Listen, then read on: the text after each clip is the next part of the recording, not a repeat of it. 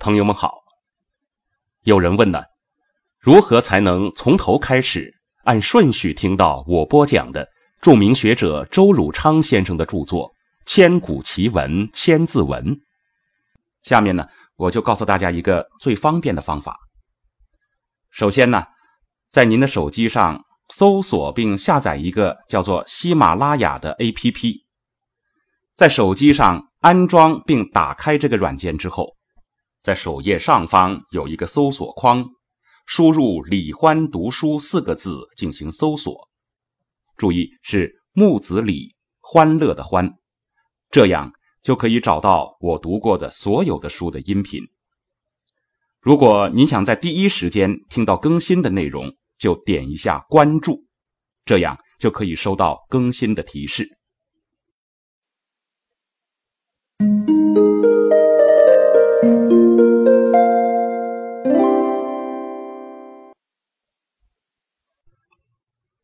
请继续收听《千古奇文千字文》，作者周汝昌，由李欢播讲。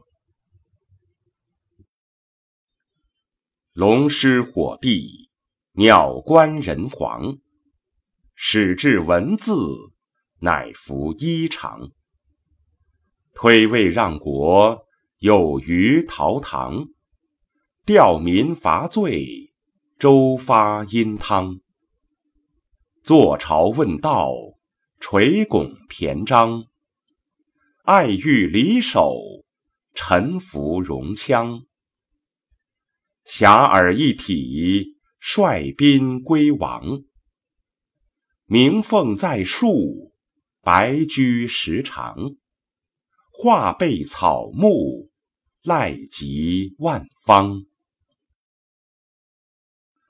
自龙师火帝、鸟官人皇为始，直到化被草木、赖及万方，为一大段，讲的全是三皇五帝的功德教化。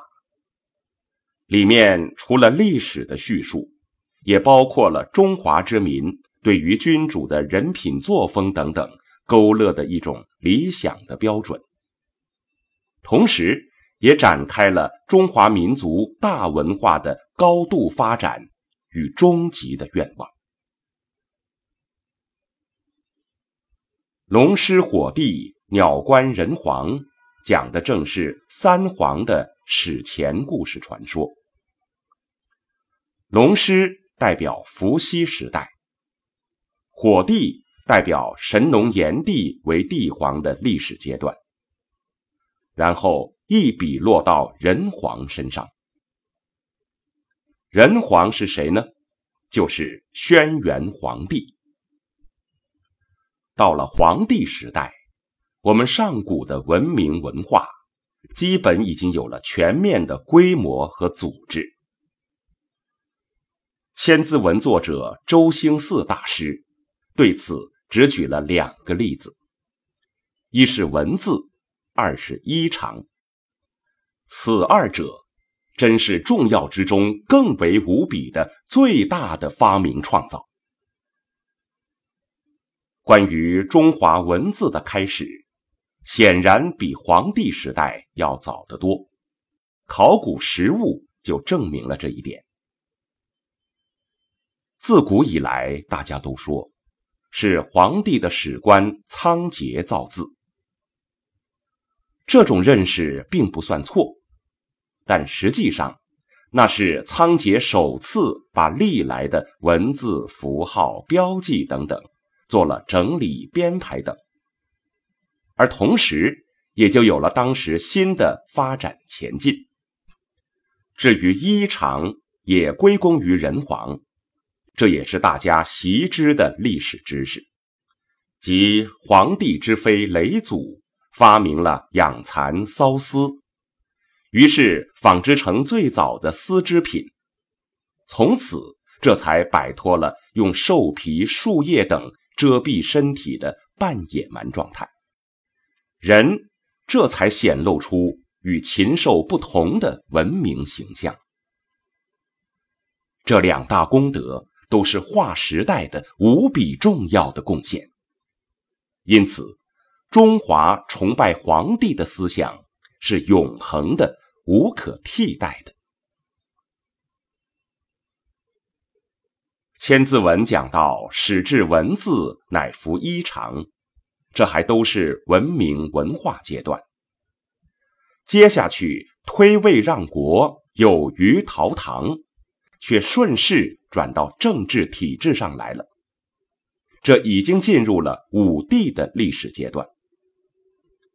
武帝者，尧舜禹殷周。夏朝末期，出现了历史上第一个昏暴的君王，名字叫桀。商汤把夏桀推翻了，建立了殷商新朝。殷商的末期。也出现了一位更为著名的昏暴之君，即纣王。周朝的武王又把纣王给推翻了，周朝从此天下大一统，历时八百载。所以，《千字文》所讲的“吊民伐罪，周发殷汤”之周发者，即指周武王，其名曰发。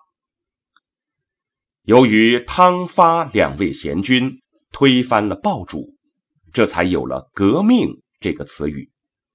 说的本是商朝推翻了夏朝，周朝又推翻了商朝，这两次重大改革叫做革命。此词一直沿用到现在，可谓源远流长。然后接着说。真正的贤君是怎样的呢？他们坐朝理政，君问之于臣者，不是琐碎功利等等，而只是咨询治国安民的大道理。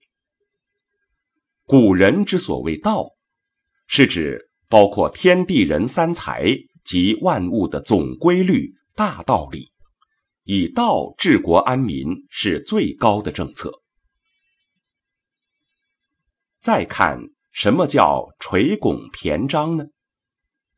原来垂拱是指帝王临朝，不论端立端坐，都是垂衣而拱手，姿态气度都是十分的庄重敬谨。他并非只是一个发号施令者，即后世所谓的专制统治的主子，故。亦系辞云：“垂拱而天下治。”对于拱手，今天还可以参看石刻、年画、神像中的帝王神主，都还是双手捧着一个玉圭，这便是拱手的最好形象。骈章一词，平字要读作骈的音。骈章包含着参考、讨论、决策、处置、措施等等为政的诸多程序手续。总之，这八个字，一方面是后世称颂感念好君主的美词，另一方面也就成为百姓人民对于君主的要求和希望。这应该是对从政者品德的要求。下面爱欲离手，臣服戎羌，重点集中在“爱欲离守”四个大字上。离守即百姓人民，对他们一是爱护，二是养育。这是中华古代政治思想的最简洁的总结和浓缩。臣服戎羌。在古代指的是部落之中有叛乱、破坏和平者，要设法使之平定，服从整体大局。以上种种都能做到了，其良好的结果就会形成广泛团结，如四方宾客都聚会在一个大和谐之下。这种局面才能叫做一个“化”字。直到今天，你还会遇到感化、教化、潜移默化、造化、变化等中华特有的理念与词语。忘掉这一点，就会忘掉所有的一切努力和功能。而这个“化”字的影响力，不但是人的事情，就连草木万物也会受到中华这种化的恩惠，而变得更加茂盛美好。这种崇高的化，不仅仅是一个小区域的良好环境，而是天下万方都能受惠的一种无形的、共同前进的精神力量。从龙师火帝到赖吉万方，这一整段重要无比。